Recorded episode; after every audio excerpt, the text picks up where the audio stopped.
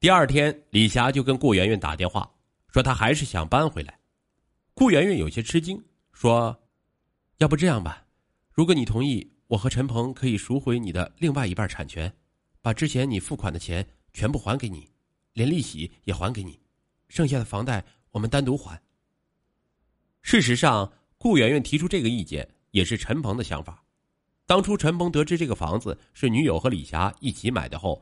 就觉得以后会非常麻烦，建议顾媛媛早日跟李霞切割。李霞听了顾媛媛的话，说回去考虑考虑。然而，自从顾媛媛跟李霞提出赎房子的意见后，顾媛媛对李霞一直是软磨硬泡，说李霞是一个人，什么都好说，可她是一家子人，必须要个房子。李霞听了，头脑一热，竟同意了顾媛媛的提议。顾媛媛很快将当初的二十万，包括两万的利息一同打给了李霞，并祝福李霞也早日脱单，这样也算有一个完整的人生。李霞默默不语，拿着顾媛媛的二十二万元钱，内心很复杂。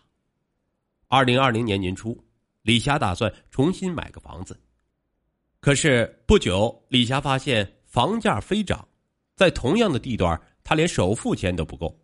当初接纳顾媛媛的退款，自己只顾着情谊，没有考虑那么多，现在才觉得真是不划算。很快到了春节，二零二零年春节期间，李霞回老家过春节，父母亲戚得知她和别人几年前买的房子被人家收走了，这只是原来的钱还给了李霞，都说李霞傻。李霞心情郁闷不已，早早的离开，回到了长沙。不久，新冠肺炎爆发。房市也不大景气，李霞想着疫情结束，可能房子会便宜一些。可是直到四五月份，李霞发现新房价格不仅没降，好地段的房子反而还上涨了。李霞越来越后悔，她找到顾媛媛说：“没有想到房子现在那么贵，当初一起买的房子地段很好，现在都是翻倍的价格了。希望顾媛媛给她四十万。”这样他就可以首付买个房子，可顾媛媛却不同意，说这个都是说好的，他怎么能够出尔反尔呢？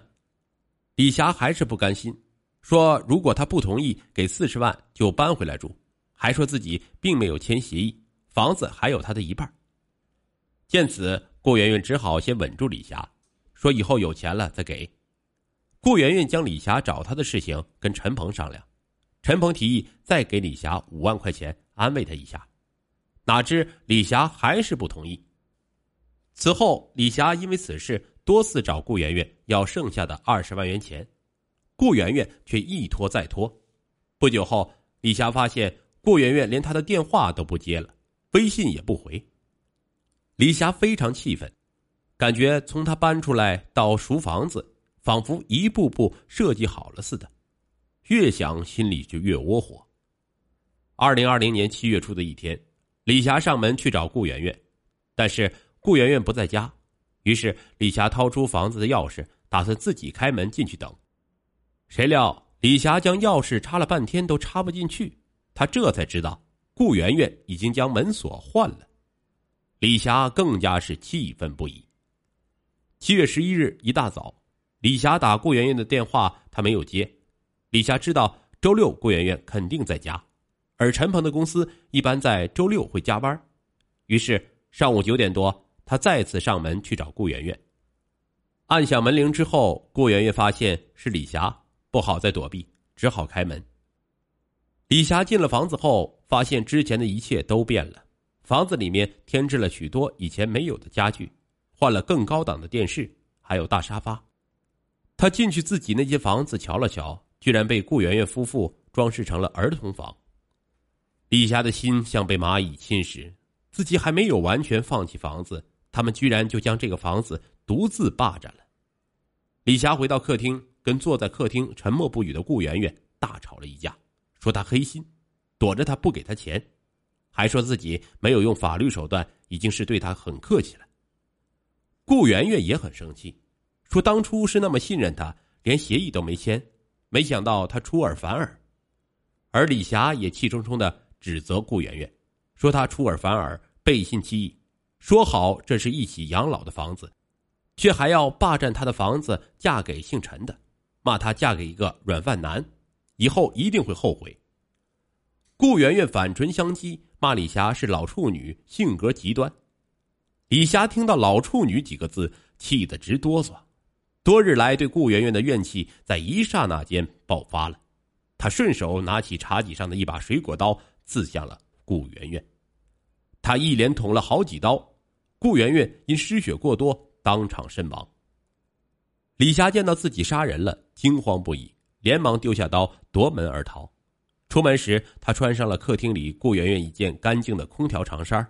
接着，李霞哭着来到长沙西站，买了张回老家慈利县的车票。两个多小时后，他回到了老家。李霞偷偷换了衣服清洗，然后哭泣不止。妈妈问他发生了什么，他也不说话。七月十一日晚上，陈鹏加班，深夜回到家里，发现顾媛媛惨死家中，他又惊又痛。嚎啕着拨打了幺幺零报警。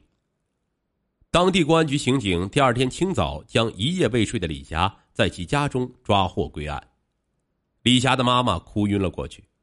案发后，据警方所述，李霞的父亲李开云一直有家暴行为。李霞从小受到父亲暴力的影响，性格激烈偏执，而暴力倾向其实也可能有遗传。因此，当李霞遇到心理不平衡的事情，想法行为会偏激，最终导致了一场血案的发生。此案正在进一步审理当中。当下大龄未婚群体庞大，持有不婚主义的青年也有不少，但是供房养老这个行为还是有不少弊端。毕竟大家都是毫无血缘关系的人，在巨大的利益面前，很多朋友哪怕亲戚关系都会一击就碎。所以，保持理性的消费思维。以及积极的婚恋态度非常重要。